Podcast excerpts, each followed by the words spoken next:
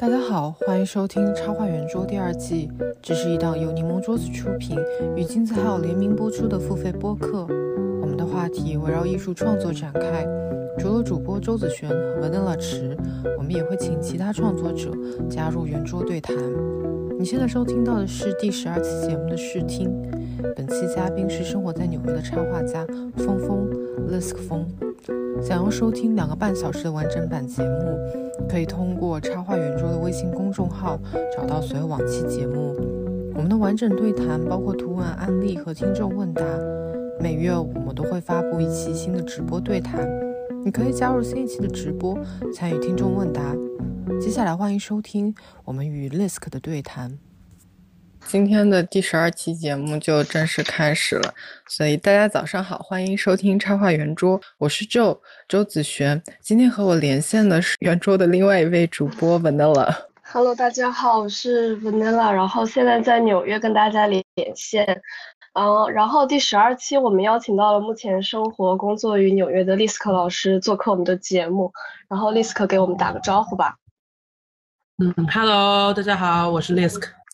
好久不见，好久不见。然后这一期节目里的做客嘉宾 Lisk 是我们非常熟悉的插画师，从十七年的插画之路，从漫游到纽约时报，从中国到纽约，从自由插画师到教育工作者，Lisk 始终是插画行业常青树一般的存在。但是插画聊得够多了，插画只有讨论技法、配色、职业经营这些问题了吗？所以这次我们想跟 Lisk 做一次很不一样的对谈。嗯，我们会聊聊插画的理想主义、插画教育、职业倦怠和插画之外的一些事情。首先第一个部分，我们们请 Lisk 给我们做一个个人介绍吧。呃，就是我的话，我是我我是原名叫峰峰，然后呃英文名字其实是在初中的时候闭着眼睛在键盘上。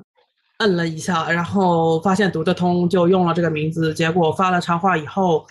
就有结结识到一些朋友了嘛，所以就好像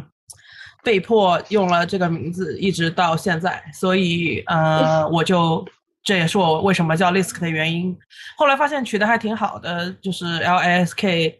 还蛮工整的，四个四个字母吧。然后初中的时候就，呃。开始就对插画很感兴趣了，然后大概是二零零五左右吧，已经很有很有很有兴趣，呃，然后是在中考，呃，二零零四零五那个时候，我妈妈给我买了数位板，所以就呃零零五年左右买的数位板，然后在二零零六年开始在杂志上发表自己的插画之类，所以真的是也算是一个老炮吧。我上面第一次看到插画的那些作者。呃，就是以前是在涂鸦王国，然后会有像 MTJJ 呀、呼吸不能说啊、G D 老师啊，嗯，就是就是都是这一波人。然后我是当时就想考中国美院，也是因为阮老师嘛，阮玉婷老师，唉，就是都是等于是呃，感觉是一浪推一浪的感觉，就是他们先出现，然后那个时候这个东西很新。嗯，没有任何渠道，不知道会是什么样的，就不知道这是什么东西，嗯，也不知道这是一个什么，就是当时杂志上会有像新蕾啊这种这种很元老的杂志，漫友出的杂志，然后看了以后就特别想要画那样的东西，但是具体这个东西是什么，其实不是很有任何的界定，然后也没有学校学这个东西，所以，呃，一路走过来还觉得蛮感慨的吧。我记得这本书应该是你第一个画集。就是收录了从你初中到大学时期的一些创作，然后这个这个风格我记得好好清晰，就是当时漫友出的一些杂志、一些绘本，然后包括像什么约会什么，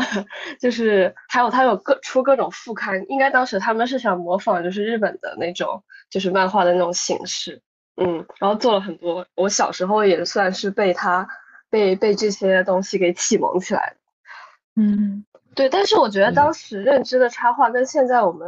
所从事的好像又又不是一个东西了。对，很不一样。嗯，我自己觉得那个时候还是一个美好的年代吧，因为我觉得人总是这样子的，就是啊，你没有的时候就会觉得那个你想要的东西很美好，一直都是这样子。我我现在越发的觉得是这样子，就你住在城里，你就会觉得农村很好；你住在农村就觉得城里真好，就是好像总是会是一种天生的吧，就是吃着碗里看着锅里的人，就是有 human nature，就是你无论如何都会觉得，呃，就是我我不知道这个是什么东西，但是很想去试试看，然后就会有很多的那种理想主义的幻想对于这个行业。我以前的梦想特别的。特别特别的单纯，那种单纯真的是我最早的时候是有一个非常强大的动力，是想拥有一块数位板。那个钱是很贵的，那时候就是 In Intos Three 的话，两千多块钱人民币吧。然后小城市是没有的哟，要你要开到那种大城市的那种呃电脑城，就是那种呃类似于那种卖电器产品的那种电脑的那种那种地方才有的卖。呃，影拓他们那时候在杭州有两个。两个点都在同一个电脑城，然后我在当时就是去看了，然后买的。我很清楚我要哪一块，我做了很多 research，然后挺贵的，然后一一两千一两千，我记得是具体多少钱我有点忘了。嗯。呃，但是没有的那那一年吧，没有拥有数位板一年，我用鼠标画画嘛。我写日记都是说，如果只要给我一块数位板，我一定能够画出很好的作品，我一定会怎么样？就 就是。哇，就整个全身的细胞都在祈祷上苍赐我一块，赐我一块影拓 three，真的是就是这样子。然后我在用鼠标画出来的那些东西，呃，当然很稚嫩了，但是现在回看也很有憧憬那种感觉。包括有了数位板以后，呃，对对，对于插画的憧憬又得得到了进一步提升。比如说，呃，在涂涂鸦王国得到更多的呃。那个点赞之类的，就它它也有一些这种评奖机制，你可以上那个榜首，就是展示这样子，就很想就是得到版主的青睐，或者是得到那个其他的插画师的青睐，非常的单纯。然后高中的时候幻想出同人本啦，就是就是很多想做的事情，他们他们 in line，然后你大家基本上那个时候画插画的都是学生，就是其实走入社会的人不是很多那个时候，所以嗯嗯，大家都是。被学业所困以后，嗯，你又没有办法自由的去画插画，但是对于能够自由画插画这件事情产生莫大的吸引。包括我，你看我高中生，那就是用个电脑都可能会被打的那个 那个时间段的话，对你，你何来就是自由的在电脑上画插画，explore Photoshop 是吧？所以。我觉得那个年代我画出来的东西就是很好，我到现在都觉得就是无可取代，这是就青春的痕迹，青春的记忆就有点像，嗯，很未经雕琢的东西，但构图啊、颜色啊都已经在那里了。我现在都很受我那个时候看的东西啊，那个时候喜欢的东西的影响嘛，颜色啊，呃，构图啊、角色啊，都都都会有影响。然后我个人的话会好奇说，你在嗯国美的那几年，究竟给你留下了一个怎样的影响？因为你算是比较早期的进入了一个插画的专业教育，嗯的那么一批人，但是你最后嗯毕业之后就迅速决定，也又去了美国，我就很好奇这么一个转变，你现在回头看这个转变是怎么想？嗯，我。就是之前吧，大概三四年前、两三年前，在那个我的我回到我的 QQ 空间里面去翻了一张，翻出来一张照片。那张照片是我大学一年级的寝室的墙，然后我发现贴了一张贴了一张纽约的 地图，下面还有一张画，我画画的一个苹果。就是我觉得我好像喜欢纽约或者怎么样，是可能二零。零七零八那时候已经萌芽了，就看电影之类的，跟电影有关，好像早就有种下这个想要出来看看的决心吧。但是那时候家里也不是说很富裕，所以也经过了一些努力。嗯，我在大学期间，实际上他最最开始进入插画专业这件事情，其实我觉得老师都是也挺懵的。嗯嗯，我那时候是第三届，就是进去是第三届都没有毕业生的，我。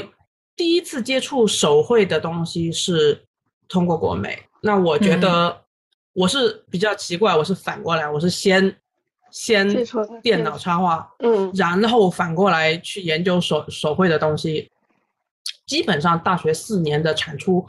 都是两个东西的结合，但是呃，作业基本上都是手绘的，所以嗯在这个部分，它给我增加了一个很有意思的状态，就是我感觉基本功就是会有一个很大的进步，呃，不断的嗯在画，而且很有热情的四年了。然后最后嗯。真的决定出国，实际上就是那时候有点 burn out 了，已经就是插画接活，那时候接的特别频繁，几乎天天晚上都是在画插画，也没有谈恋爱啊，也什么都没有，就是基本上我的嗯大学四年就是在画画，在工作，然后在上课。嗯，到了呃大四真的人不行，有点就是感觉画画好像突然间失去了以前那种高中、大学那种憧憬感嘛。那我就想，嗯哎，那不如就是呃努力一把，然后换一个国家。呃，但是钱不够，所以大三的时候，就是我跟很多熟知的那个编辑打了招呼，我说有什么烂活好活都找我，我都做，就是我要攒钱嗯来、来来国外嘛。然后，嗯呃，最后记得很清楚，就是我在国美的那个学校里面有个 ATM，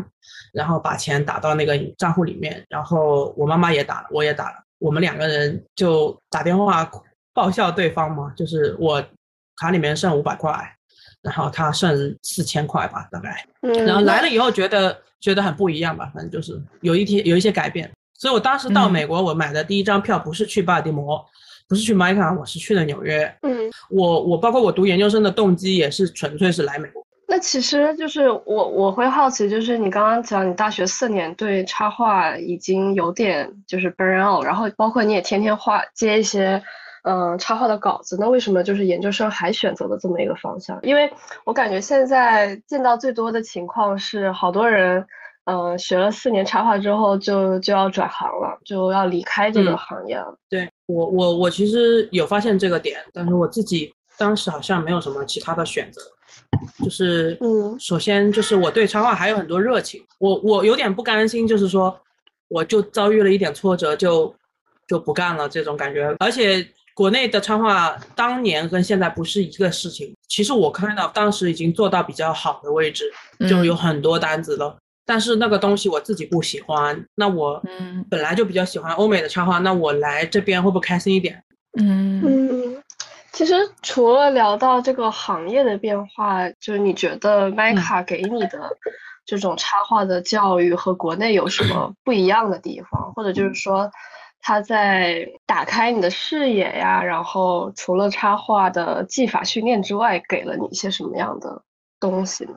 首先换国家这件事情本身就会给我很多东西，我其实挺感激麦卡的，但是我觉得是对的时间、对的时地点、对的人，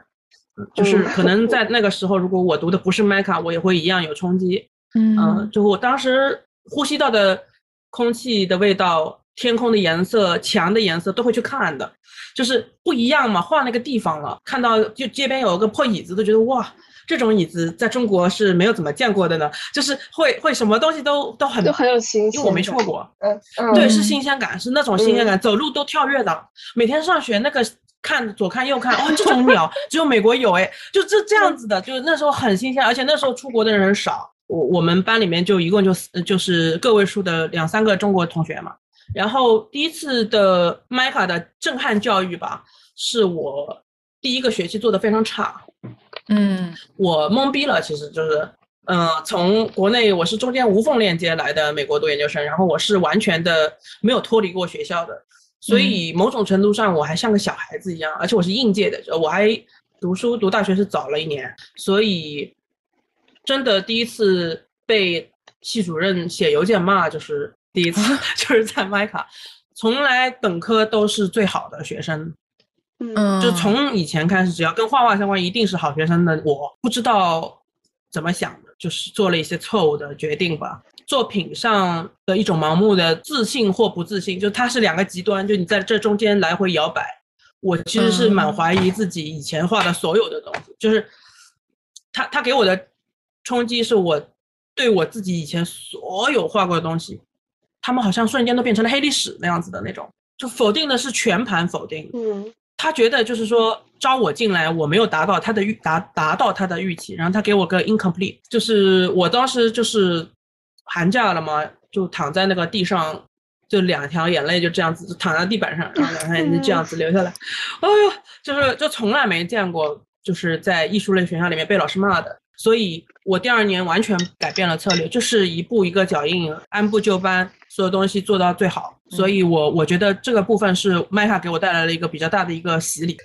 对，然后其实第二个趴我们就想从你作为插画师，嗯，来聊一聊，因为你之前说过，就是觉得插画师是一个水做的职业，就是他好像可以放进各种各样的一个容器里面，又可以做动画，又可以做绘本，然后设计也可以沾一点。你讲到就是，其实你觉得插画某种程度上属于 applied arts，它就是介于应用艺术和纯艺术之间，它不需要完全应付甲方的需求，可以有更多自我表达，可以做自己创作。就是这个道理，好像嗯，基本每个插画老师在学院或者是其他插画师都会告诉你的事情。但是我发现这个事情其实很难平衡。它涉及到的背后的一个问题就是作者性跟服务性，特别是 SV 这种很商业的学校里面吧。呃，比如说我们，我记得大四的时候训练那个就是社论类插画，然后老师会很强调说你这个画要被看得懂。嗯，然后其实这就是一种很强的一种服务性。然后当时其实我是非常不适应这种状态的。我希望我的画的作者性会更强，但是它带来的后果就是可能我在工作上的局限就非常大，因为。呃，特别是像 editorial 这种插画，它并不需要那么强的作者性。这个作者，这个文章是别人的，是写文章的这个人，这个观点也是别人的。然后，其实你要做的是一个翻译的工作，而不是一个作者的工作。然后，其实我们上一期呃聊到这个话题，就是和曾俊聊到这个话题的时候，有聊到说，曾俊他会把服务性放的比作者性低一些，就是他会把自己更多的作者性放进去。但是我觉得像你的话，你就把作者性和服务性平衡的非常好，就是很多时候这个画面它又直接，但是它又能看出来你是一个什么样子的人。对我其实也想听听你是怎么看待作者性跟服务性这个问题。嗯，我觉得其实不用不用这么去，就是说一定要把他们两个就是放在对立的相对好像对立的对。其实可以是他俩是合作的嘛，因为其实你要说画插画没有服务性，我是觉得最终还是甚至是服务你自己都是一种服务性，就是它总是有某种发出来的目的吧，呃，它不会凭空出现的。所以像呃跟金钱上有关的，就比如说你拿这个东西去赚钱，那他如果有有一个客户，那他 确实是有服务性，就是就是这是一个自我属性上的问题。但是其实你如果要。把这两个东西平衡好是需要时间的构建的，嗯，是需要呃大概三五年的那个耐心去经营自己的那个作品的方向的，不能就是说我一上来就不想我不想做服务性，那你谁呢？就是你是谁呢？为什么人家 凭什么凭什么要要要还就还有一个新人，然后你什么都不想干，就只想做你自己的东西，那没有人愿意为你花这个钱嘛？那你自己自嗨也是可以的，对吧？嗯，所以他这个这个问题就是说。一旦涉及到跟工作相关的话，总会有这样子的这种迁就吧，呃，但是其实人家也是有迁就的，就是我觉得都是比较公平的。当然也有那个比较强势的客户啊，就比如说用金钱砸你啊，或者是呃艺术指导性格比较刚烈的，那他他他可能就会会逼你一定要就是说，就是也一定要那样，一定要这样子。呃，但是大部分情况下，我认为，呃，这个权利还是在插画作者的手里的。然后在呃美国的 editor 环境里，大部分的 ed 呃 art director 还是给我了很足够的呃自由度的。我觉得我个人是有经过一个漫长的探索，就是尤其是一开始毕业的时候，那个时候画风。其实也不存在一个所谓的画风，还在一个很波动的状态下，整个视觉语言还没有很成熟，然后以至于我自己，呃，是非常的不自信，无论是在呃视觉的技法上，还是说我自己究竟是怎样子的一个人，我想表达和我偏好怎样的一个视觉上面，我还是一个很跳跃的状态，所以我可能会更加容易，嗯，就是我的作者性可能会显得。在服务性面前很卑微，然后可能过了几年，我对自己的作品有了更好的信心，我有一个，就是我有一个作者的自我认知了，会觉得我的东西是好的，然后我想表达的那些东西它是有意义的，它甚至是呃更需要在有时候更需要被表达出来的，也许你还没有呃客户或者是 art director 他没有意识到我想表达是什么，我就会更愿意 step up，就是往前走一步，跟他解释说为什么我要放这些这些，然后你应该去接受它。这对啊，就是，所以所以所以这个这个部分确实像呃周说的那个部分，我觉得我是呃很高兴你你你已经到了这个开始往后磨合的阶段，因为其实就是需要耐心，然后就会磨合起来。这其实就联系到我们下一个。话题就是插画这种东西，它到底有没有什么社会价值？我可能我想法不太对，但是我一直觉得就是，呃，就我现在对插画有点厌倦的原因是，我觉得插画它太依附于一个什么东西了，就是它可能依附于一个文章，依附于一个某个商业活动，或者是依附于一个，嗯，音乐也好啊，什么也好，它好像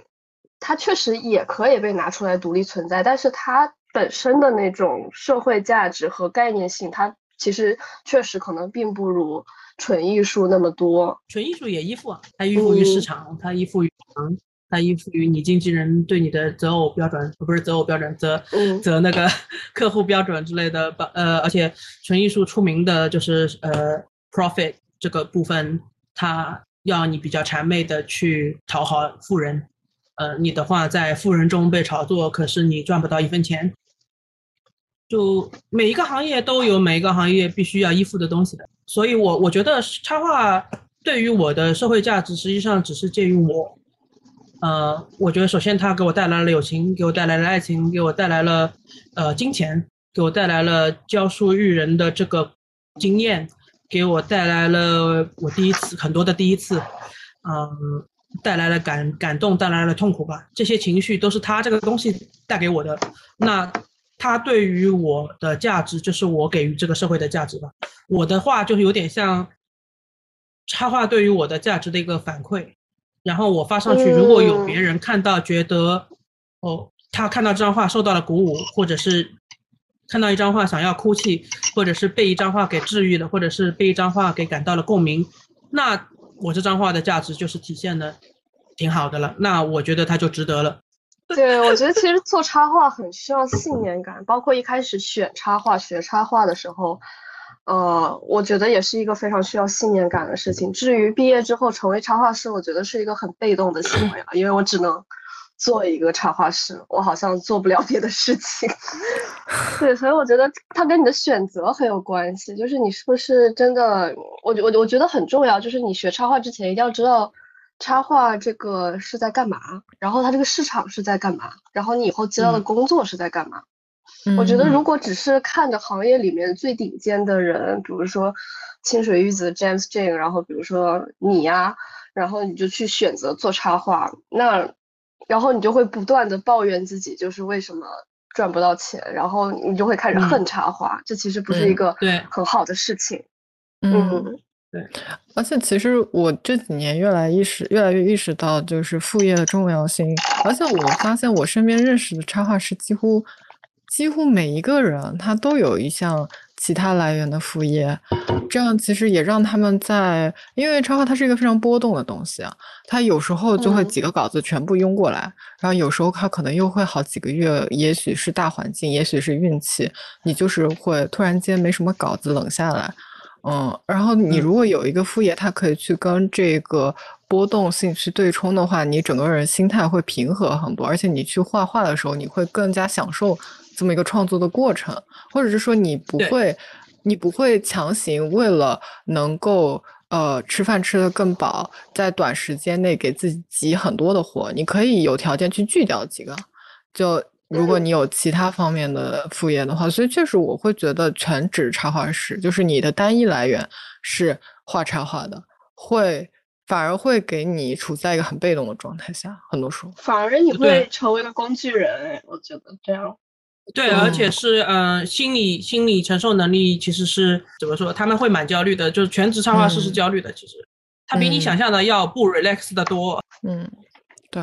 那其实我挺想跳到我们。第三个呃话题，也就是说，作为插画教师的角色，因为前面我们提到的更多是你在呃作为学生的那个阶段和你作为一个职业创作者的这么一个阶段，但是你现在像你说的，你已经进入了一个新的呃 career path，一个新的职业轨道，就是你在过去几年成为了插画教师，而且嗯。因为你呃一部分上课的业务是面向公众的嘛，像你在金字号上开的一些课，它都是面向大众的，所以可能也会引起其他人的一些围观。包括你在成为一个新手老师的过程中，我之前有看到你在微博上说你有呃一些疑惑，然后去找到 SVA 的那个系主任去聊天，然后系主任给了你非常多的启发。和解答，我就很好奇，说你在进入这个新的角色之后，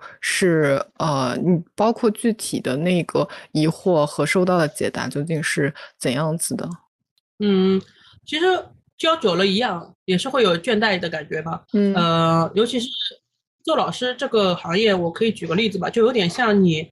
你是一条河里面小溪里面的一块石头。然后你的小溪不断的流走，是这种感觉，然后你就一直在原地。嗯嗯，对，因为我妈妈也是老师，所以我就发现她的学生永远是十八岁，然后她就老。就是我，对我自己也是这个感觉，就是我我每一年的学生都是二十一岁、二十二岁。嗯，然后我就离二十一、二十二越来越远，越来越远，越来越远。呃，然后也发现，就因为它有很高的重复性。嗯，所以一开始的时候会比较 frustrate 这个问题，就是我我我经历到的事情是一样，就比如说每一年都是要折腾一波学生，从很不行到努力把他们带带到能够出一些作品，是一个很煎熬的过程。其实它不是不是那种呃你去做个讲座就好了的那种感觉，所以它有点像。更像是人类实验，我这样说可能不太道德，对，但对我来说是一个人类观察日记的感觉。所以我观察了四五年，我发现我自己投入的精力远大于我的收获。我感觉到就是说，老师就学就是我刚刚提的那个话题，就是说我自己给予的和那个得到的不成正比，然后我很累。然后他就说，其实教书就相当于表演，它可以不是真实的你，就是因为有些老师说，I want to be a。Be so real to students. If I'm a teacher, I will will be so real to students. 但其实这些很 real 的老师，他们久了就 burn out 了，因为你给的特别多真情实感，拿回来的东西微乎其微。对，学生也会装，学生也有面具，学生也会装作老师好的，我懂了，但是回去可能还是照样不做作业，对吧？所以老师也可以这样。老师跟学生之间本身就有权利差，不管你怎么样多想贴近学生，你还是老师，他还是学生嘛，所以我跟他就是有一个权力的差距。我呃还有另外一个问题，就是还蛮重要的，就是比如说，插画其实是一门蛮新的学科，就是可能跟纯艺术或者是跟设计学科比起来，我觉得有一个很大的问题是，插画这个学科的建设它并不是非常的完善。就我在我就只说我自己的体会吧，就在 SVA 的时候，我会感觉到每个老师教插画的方式都非常不一样，就每个老师他的 focus 的点都不一样。有的老师他比较纯艺，然后他就会鼓励你往纯艺的方向走，然后有的老师他就是比较商业，他好像就会非常 care 说你这个东西以后能不能找到客户。所以我很好奇，就是你是觉得插画这个东西应该怎么教？对，主要是呃，我首先我的学生都是大四嘛，大四或研究生了，呃，高阶的学生，我不想再只提技法了，就是对，如果还在提画画怎么画这个问题，只提这个部分的话，是很不科学的一个部分。还有，我一直觉得插画这个部分，它教技法和教。其他的类型，呃，创意啊什么这种都是同时进行的。就我看到一张画有技法问题，我也会提提的。我说你可以这样，可以那样，也可以很快的做个示范的。对我来说是一种量身定制的一年的 workshop 的感觉，呃，没有一起进行的。对，呃，比如说我会做产品 workshop，那产品 workshop 我就是全班一起，但其他我现在都是一 v 一。对，然后其实最后最后这。一个 part，我们就想聊聊这个职业倦怠期，就是可能进入，不管是你在上学还是说毕业工作了几年之后，你最常遇到的一个事情吧。可能它会两年一轮，也可能会五年一轮。就是我现在发现，嗯，特别毕业之后，我们最常讨论的都不是瓶颈了，不是创作的瓶颈，而是说倦怠，或者说我才意识到。呃，我之前说的那种创作的瓶颈，其实就是倦怠，就是你感觉好像这个东西它没有什么可以继续做的东西，然后你对这个专业、对这个工作本身的意义感也在失去。其实这个期间最重要的事情就是生存，去活下来，去从这种倦怠期中把你自己的不管是情绪状态还是生活状态给照顾好，其实也是很大的一个课题。啊，那我就聊一聊这个部分吧。就其实我，我觉得每个人都有经历这个倦职业倦怠期吧。因为瓶颈还至少你对插画有热情啊，但职业倦怠期其实你对生活都失去热情。首先，如果你非常的严重的话，请你去看医生，就是真的不是这么简单的问题。这个部分，如果你对什么东西都提不起劲啊，其实有时候不是因为它不够好，而是因为你出现了一些问题，你需要去。调理一下你自己的心态，呃，这个调理是就是说是病理，或者是有很多不同因素的，它会 cause 这个你对生活没有任何激情，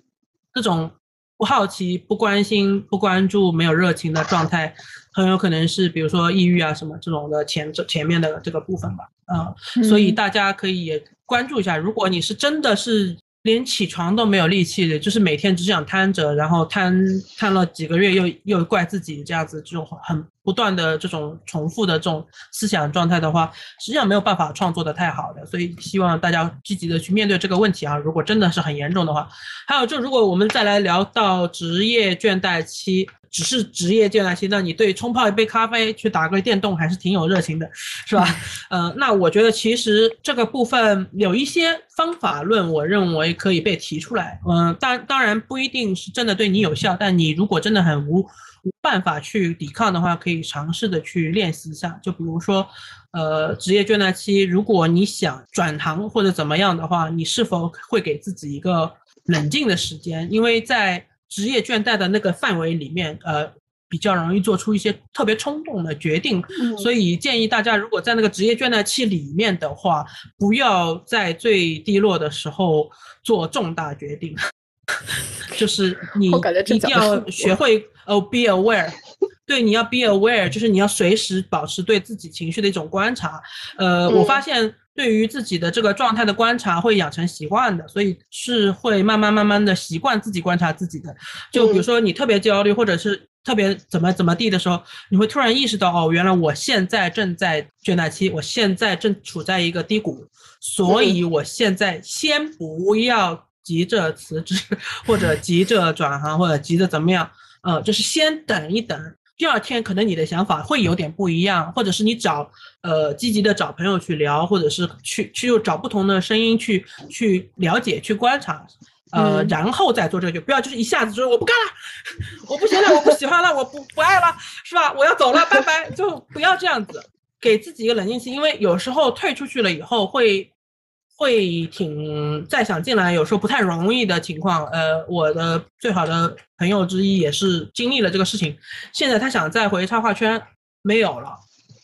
嗯，我说的这个没有，就是说 他画的够好，但他真的错过了，只就是插画的发展的最好的这五年。嗯，他去上班了，然后他上班了以后，他当时是跟我说，他再也不混插画圈了，他退了他的 agent，退了他的经纪人，退了什么都退了。刚刚出来的时候特别。上升期的，而且是特别画的精彩的一个朋友，然后他直接现在说要回来，为什么呢？他去了大公司被 lay off 了，没了工作，最近，他说我还是回来做插画，那他等于相当于要从头来过了，那现在位置就没有他太多了，因为这就时机错过错的时间了嘛，呃，而且他也被那个，就比如说经纪公司养的比较肥，他拿惯了比较好的就就是工资。是比较好的公司嘛？那他再回到一个五百块钱一张画，真的是他是接受不了的，嗯嗯，很大落差，所以他把房子都退了，住住家里去了。他也想去旅行什么的，我都也很支持他。但我觉得确实是